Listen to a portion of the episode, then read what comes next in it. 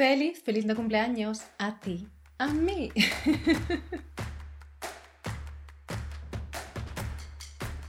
Hola, te doy la bienvenida a este vídeo en el que vamos a hablar de los cumpleaños de nuestros hijos e hijas. ¿Cómo hacemos, Lucía? ¿Cómo hacemos con esos cumpleaños en los que, queramos o no, aparentemente tiene que haber este by de regalos que muchas veces ni siquiera es lo que el niño o la niña quiere y acaba siendo pues regalos que se quedan en un lado, que casi que hay una incomodidad porque el niño se ve que no le gustan nada y otros regalos que toman protagonismo y una situación un poco incómoda tanto en un lado como en el otro, tanto para quien recibe los regalos y los padres y madres que quizás tienen otra visión del mundo, como cuando te toca ir a un cumpleaños y no sabes qué llevar o qué regalar porque tu visión del mundo también es diferente.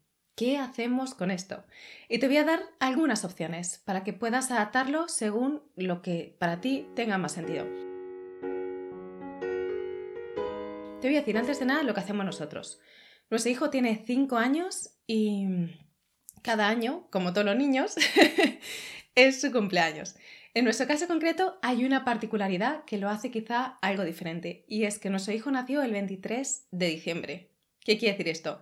Que está pegadito, pegadito a la Navidad. Entonces, esto hace con que la decisión que nosotros hemos tomado en relación a los regalos tenga que ver con nuestra perspectiva del mundo y esta visión minimalista, pero también tenga que ver con el momento del año en el que se concentra este cúmulo de regalos y que de alguna forma también incentiva este posicionamiento.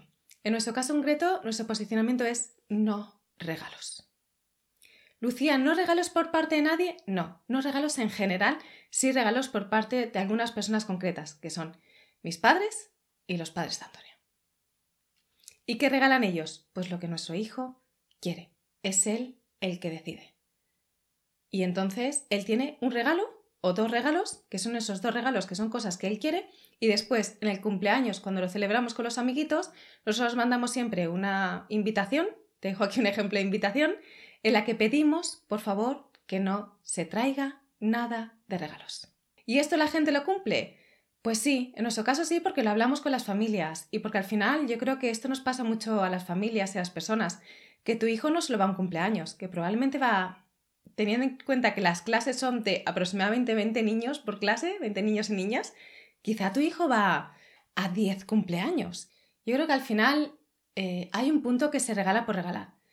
Y la verdad es que desde nuestra perspectiva no hay nada en contra a los regalos. Quiero decir, yo no, no soy contraria a los regalos. Lo que sí que creo que no tiene sentido es el regalar por regalar. Creo que esto no hace bien ni a los niños, que acaban teniendo un montón de objetos que se tienen al padre o la madre y dicen, pero di gracias, di gracias, y con esa sonrisa falsa porque le han regalado algo que ni les interesa. También es algo que creo que no beneficia para nada al planeta, que acabamos comprando cosas con un precio más o menos accesible por cumplir y que esto no beneficia tampoco al planeta en el que estamos, porque los recursos no son infinitos. Y creo que esto no beneficia tampoco a, los padres y las madres, que cada vez que van a cumpleaños tienen que pensar en qué regalar y muchas veces ni siquiera conocen bien a ese niño o niña. Entonces, esta perspectiva de tener una visión más, más consciente en relación a los regalos, creo que tiene tres ganar. Ganar para el niño o niña, ganar para el planeta y ganar para los padres o madres que tienen que hacer estos regalos. Entonces, desde esta perspectiva, creo que es algo que como familias podemos hablar. En nuestro caso concreto, tenemos la suerte de que nuestras familias más cercanas tienen una visión bastante similar. Y aunque quizás no todas tienen esta perspectiva de no regalos, sí que tienen una perspectiva que ven los regalos o las posibilidades de regalos con una opción quizás diferentes a lo que se entiende normalmente. Y por eso te quería presentar también otras opciones, aparte de lo que nosotros hacemos, para que tengas como posibilidades y quizá pueda ser eh, una posibilidad que tú también puedas hablar con tus familias más cercanas y empezar a, mover esta cadena ¿no? de, de acabar con estos regalos sin sentido. Porque al final lo que cortamos no son los regalos, sino los regalos sin sentido, el comprar por comprar, que es lo que no beneficia a nadie. De hecho, está demostrado que los niños, cuando tienen demasiados objetos o cuando tienen demasiados juguetes, esto no es algo que potencie su creatividad, sino que muchas veces las limita. Y Lucía, ¿y esto se cumple? Cuando tú dices no regalos, ¿realmente es no regalos? Pues te puedo hablar del último cumpleaños que nosotros le hicimos en, un parque aquí cercano. Y cuando fue no regalos, recibió dos cosas, aunque dijimos no regalos. Una fue un libro, que una de las niñas dijo que ese libro era para mi hijo y entonces se lo trajo, se lo regaló y se lo envolvió y fue muy bonito porque era un regalo que tenía sentido, no era un regalo forzado. Y otro fue unos, unos amiguitos que son mellizos que le trajeron arcilla arcilla blanca y de hecho fue un regalo también muy bonito porque después estuvimos nosotros practicando y haciendo cosas de arcilla. Te dejo aquí algunas de nuestras creaciones y nos vino muy bien. Entonces, aunque nosotros decimos no regalos, si alguien trae un regalo, pero porque sea un regalo consciente, un regalo consentido y porque realmente lo ha hecho porque le salía del corazón, es más que bienvenido. De hecho, y esta es una de las opciones que quería compartir contigo, algo que regala una amiga que tiene un niño que son ellos muy, muy amigos, esta amiga, esta mamá, siempre hace el mismo regalo, que es hacer galletas juntos. Entonces, una vez en Navidad lo que hacemos es ir a su casa y los niños, pues con la ayuda de, de ella sobre todo, porque a mí la cocina no es mi fuerte, con la ayuda sobre todo de ella y mi presencia, eh, hacen galletas con las formas, las distintas formas de las galletas, las hornean, después la comen y es una experiencia muy bonita. Y esto también es una de las posibilidades que me gustaría compartir contigo, porque quizás tú seas de esta visión de no regalos, pero quizás tú quieras que tu hijo o tu hija tenga regalos. Entonces puedes proponer regalos diferentes. Puedes proponer tanto regalos que sean experiencias, tanto regalos que sean hechos por los niños o por las niñas, que quieran regalarle un dibujo, que quieran regalarle algo que creen ellos. Y otra opción, que está inspirada en una amiga que se llama Carolina, te dejo por aquí sus redes, que es una persona maravillosa y que compartió con, con el resto de familias algo que ella llevaba mucho tiempo haciendo y es que ella ha viajado por muchas partes del mundo y siempre cuando llegaban los cumpleaños de sus hijos, que en su caso tiene un niño y una niña, ella siempre proponía la misma cosa y era que las niños y niñas que llegasen, si querían regalar algo, que regalaran algo que ya tuvieran. De esta forma hacía que no había compras de objetos nuevos y al mismo tiempo sus hijos se llevaban algún regalo que era algo que había venido y había sido ya amado por otra familia. Valora si alguna de estas opciones puede servirte o quizás incluso si tienes otras propuestas, déjalo en los comentarios, porque estoy segura que hay más opciones incluso de las que estoy compartiendo ahora contigo y que al final son las que yo conozco principalmente por mi estilo de vida y por las personas con las que me relaciono.